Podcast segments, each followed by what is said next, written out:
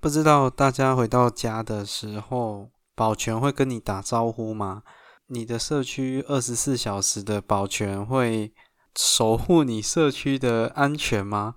还是你们社区有总干事会跟你交流、收信，哦，提醒你要缴管管理费，哦等等之类的。好，这个会跟我们今天要聊的话题有关系。大家好，我是周日天。欢迎你收听我的节目《攻防战》，希望能提供你有利的资讯，让你买卖路上走得更顺遂、更顺利。这今天是我们的这个防御力第二集。今天要聊什么呢？今天要聊聊我在网络上看到的一篇问提问，就是有人在 FB 社团上面有做了一个提问。他是这样讲的：他说今天去看了一个房子，蛮喜欢的，但是有一个疑虑。这个房子是十年屋，没有管委会，管理费一个月是一千块，那自己要去等垃圾车，一层两户，一支电梯，然后住户会放在门口放那个鞋柜，然后问大问网络上的大家说，你会考虑这样的社区吗？那他担心说这样没有管委会，没有保全的华夏。以后会十年之后没有人在管理跟维修，就会日渐凋零。哦，他写日渐凋零。哦，这是一个网友在呃在那个 FB 上有做在社社群里面做提问啊。这个问题其实我觉得蛮蛮有趣的，就是说每个人在挑社区，其实大家的点会不太一样啊。那像这个这个网友，他对于社区的这个状况，他就蛮 care 的。那先讨论一下，说这个管委会有或没有管委会，到底有没有什么差异呢？呃，到底有管委会跟没有管委会哪一个比较好？我觉得这没有标准答案。为什么这样讲哦？根据这个《公寓大厦自治管理条例》里面，呃，一个管委会至少要成立管委会是必须的哦，成立管委会是必须的。那它基本上会有三个委员，就是包括主委。财委跟监委这三个是一定要的哦，啊，其他的什么呃什么什么其他的副主委啊，或者是什么康乐啊、安全啊、环境啊，哦，那些都是另外去设的，那个那个就是看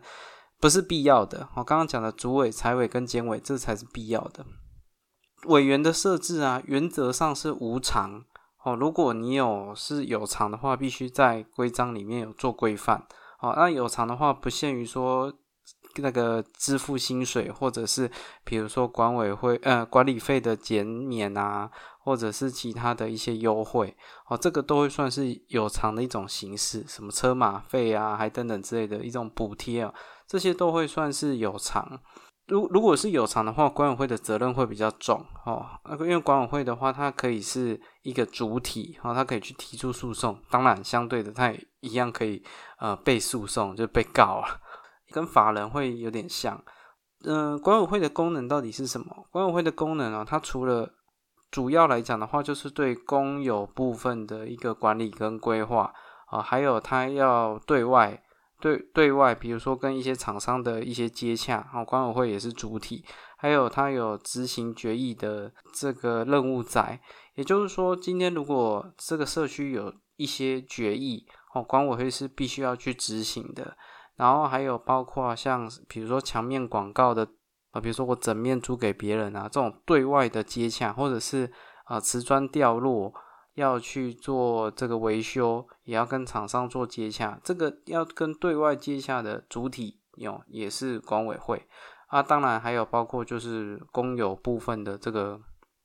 维护啦，哦，包括像换电梯呀，哦，这个顶楼漏水啊，哦，这些等等之类的，主要都是管委会这边在负责的。所以管委会如果有管委会的话，照理来讲，刚刚讲的这些事情就有。这样的一个组织负责去处理，原则上会比较好，好，原则上会比较好。可是问题来了，就是像像我目前我这这几年的这个从业经验，其实大部分的管委会并不是每个人都有这样的素养在，哦，所以在面临到这些问题的时候，会常常会沦为人治啊，人人的治理，就是呃想怎么样就怎么样，是人在决定的。所以如果今天刚好遇到一个很有能力的、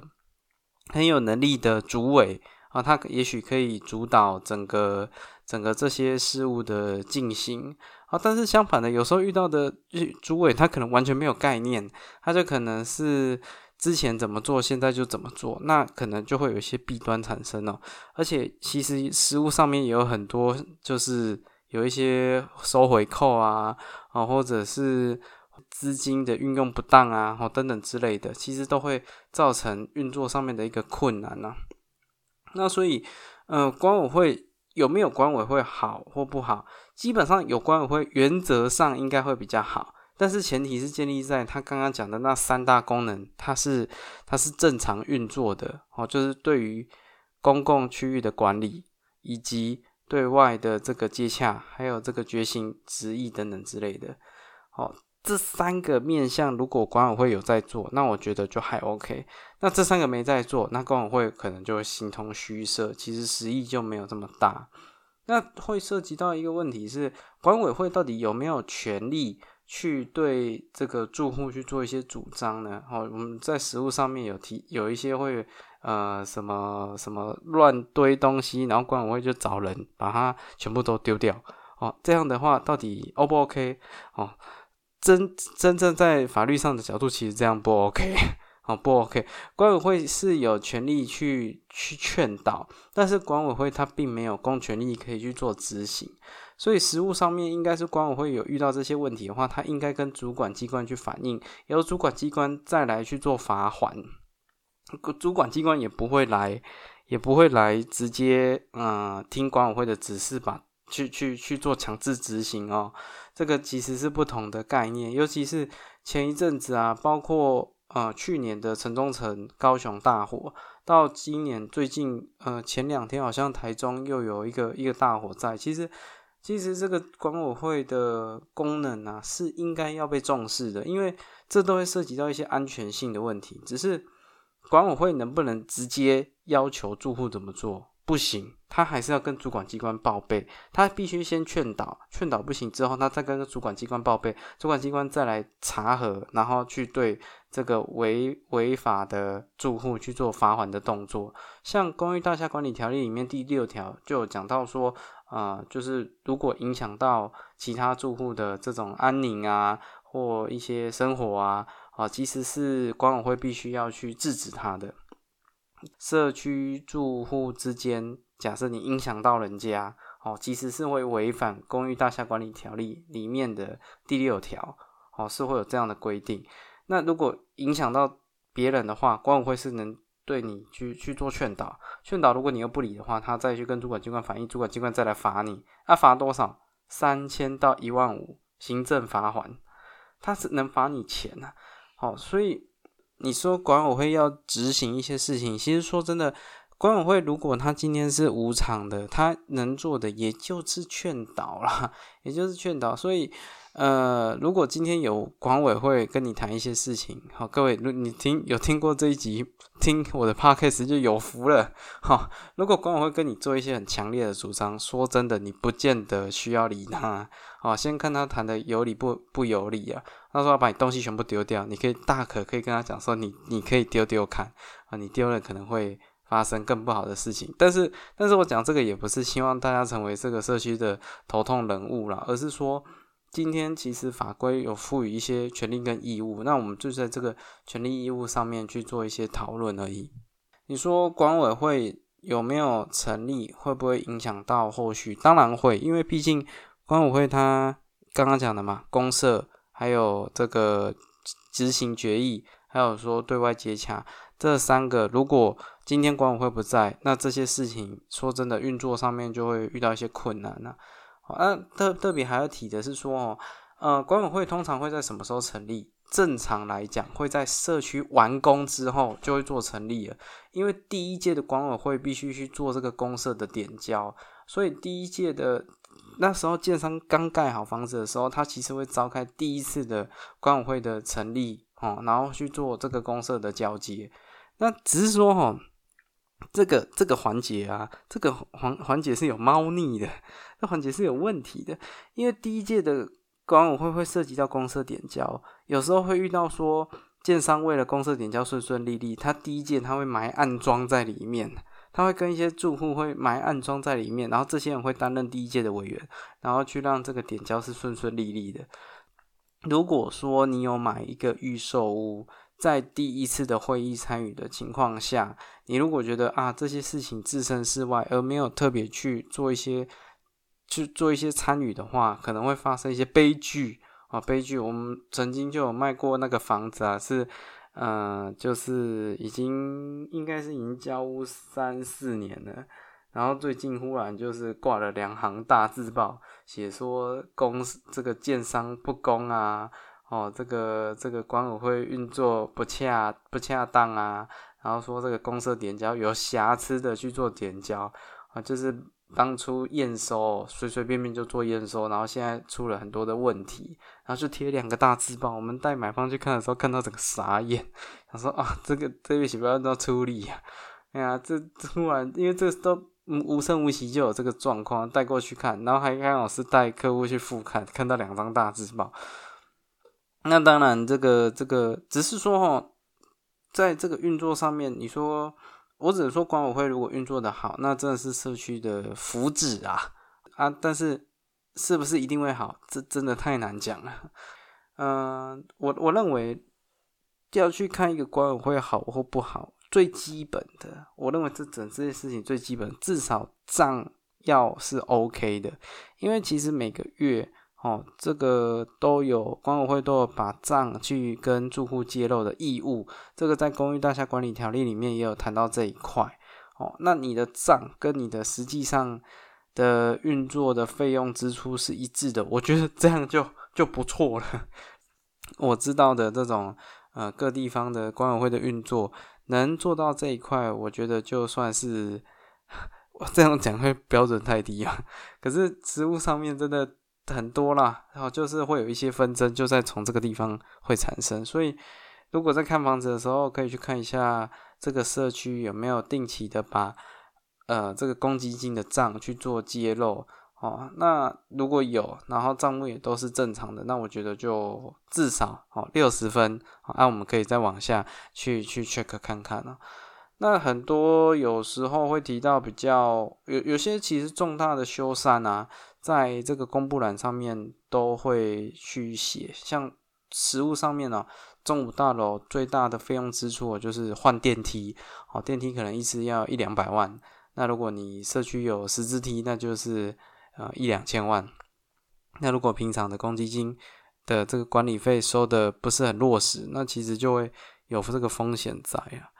哦，那管委会的。有没有成立重不重要？很重要，但更重要的是管委会有没有在正常运作。那这个就真的需要哦去参与、去监督哦会比较好。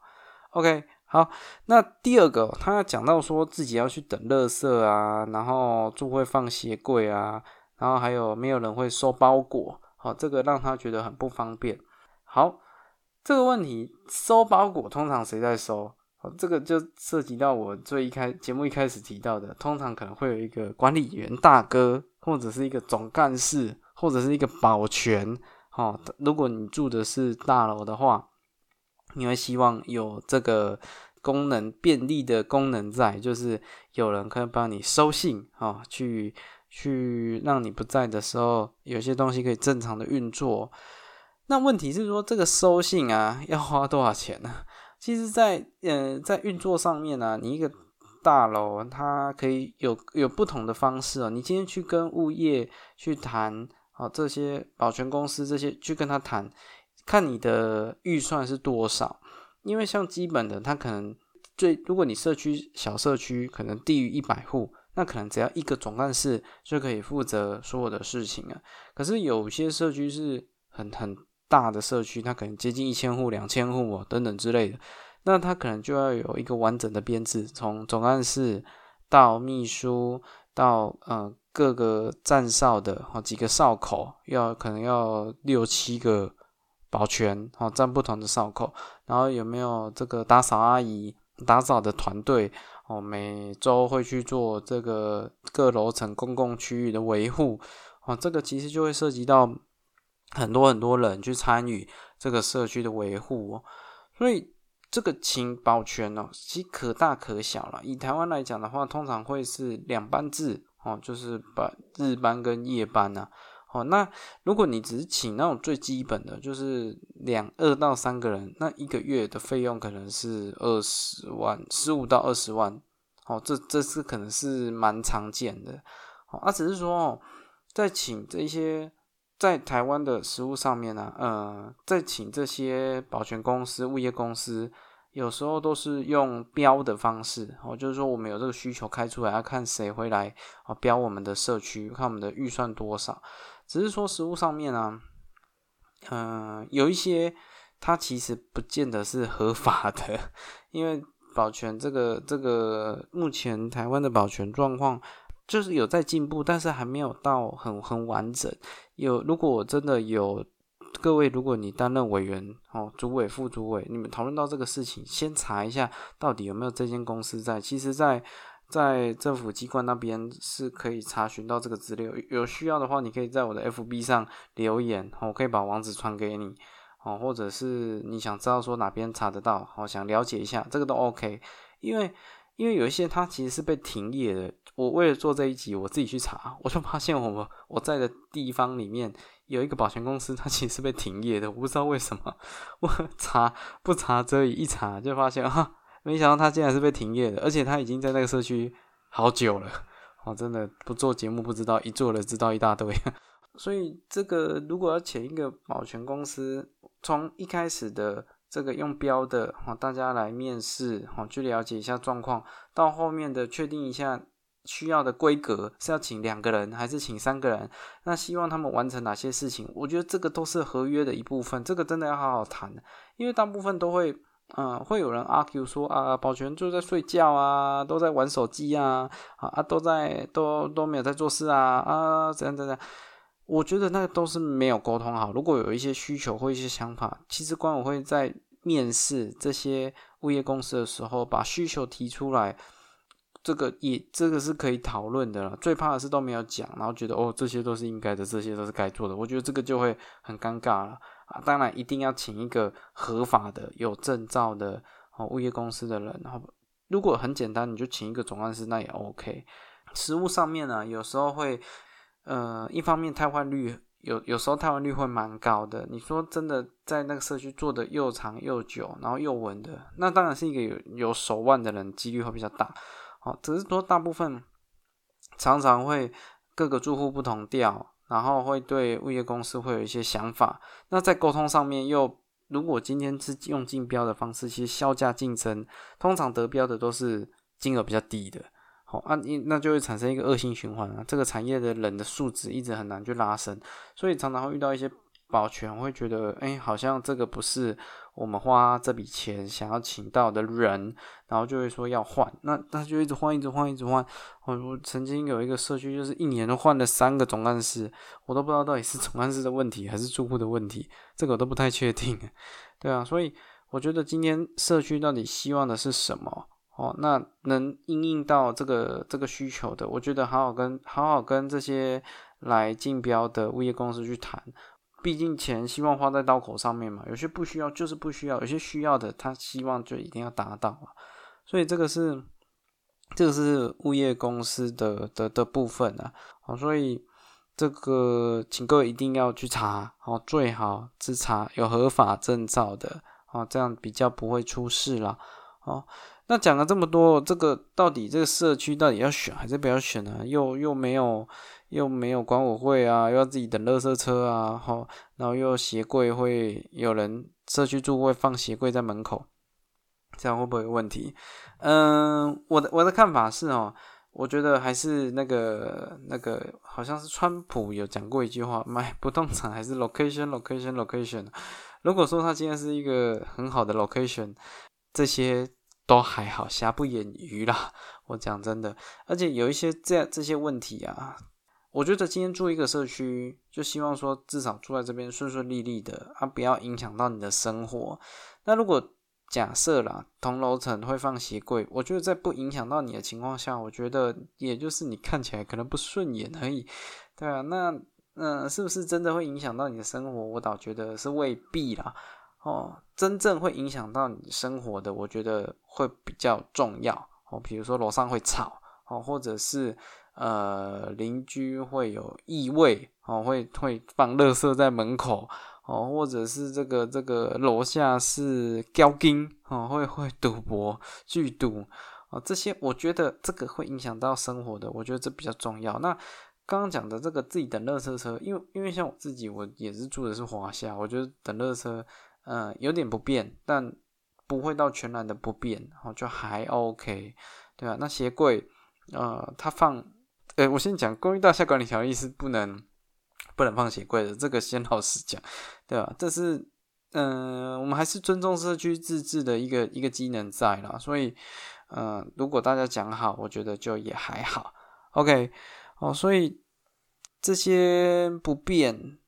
是不是真的不能接受？如果影响到你到不吞吞不下去的话，那那当然就不要考虑了。哦，可是如果说这些的这些缺点虽然在，但是它 location 很好，我讲真的还是可以考虑了。哦，还是可以考虑，location 可能还是最重要的，因为不要跟钱过不去了。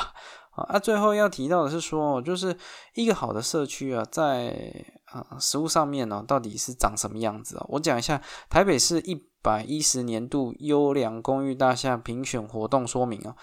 呃，这个是政府机关认为的好棒棒社区是长什么样子的？哦，它有三十趴，它它分成三个大项啊，三十趴是管委会的运作哦，就管理组织的运作啦，有没有在开会哦？有没有这个文件有没有保存好哦？然后收取这个公积金的这些这些状况好不好？啊，这个都会是评量的范围之一。好，那四十趴呢，则是管委呃管理维护跟品质提升，就是啊公司有没有在维护啊，消防有没有在维护啊，电梯啊、水塔啊这些硬体设备，哦硬体设备有没有弄得很好？好，有没有一些到底有没有一些机制去维护它？OK，那第三则是社区营造跟发展计划，就是这个社区有没有在办一些敦木清零啊、守望相助啊。哦，或者是这个文康体育、关怀弱势等等公益活动，他希望达到说这个社区之间的情邻里之间感情是好的，去透过这个社区营造的部分来来达成这件事情，对啊，所以这他从这三个面向，管委会的运作哦，这个社区的管理，还有社区的营造跟发展计划这三个面向去评断到底是不是一个好的社区。那如果获奖的话，会发生什么事情？哦，获奖的话会会有钱可以拿，哦，因为政府会补助你，会有一些奖金，哦，可以做一些事情，可能三万、五万、八万不等。啊，那主要，那我相信对这个房价会会有一些推波助澜的，毕竟你是好社区嘛。好，只是说哦，这些好社区啊，我认为，呃，这得奖的关键可能。是不是真的好？我不确定，但是我要我确定的是，你的报告可能要写的很完整，因为因为这些管委会的评选啊，哦，我看了几个评选，它都是用形式的，就是你今天文件附过去，哦，他看了觉得 OK，那他可能就会评给你这样的一个奖项，所以好不好，真正好不好，我不确定，但是你报告一定不能做的太差，不然在评选的过程就被刷掉。啊，所以这个是好社区，就有这三个面向：管委会的正常运作，那社区的管理品质，还有这个社区营造，哦，这这三个面向了。好，那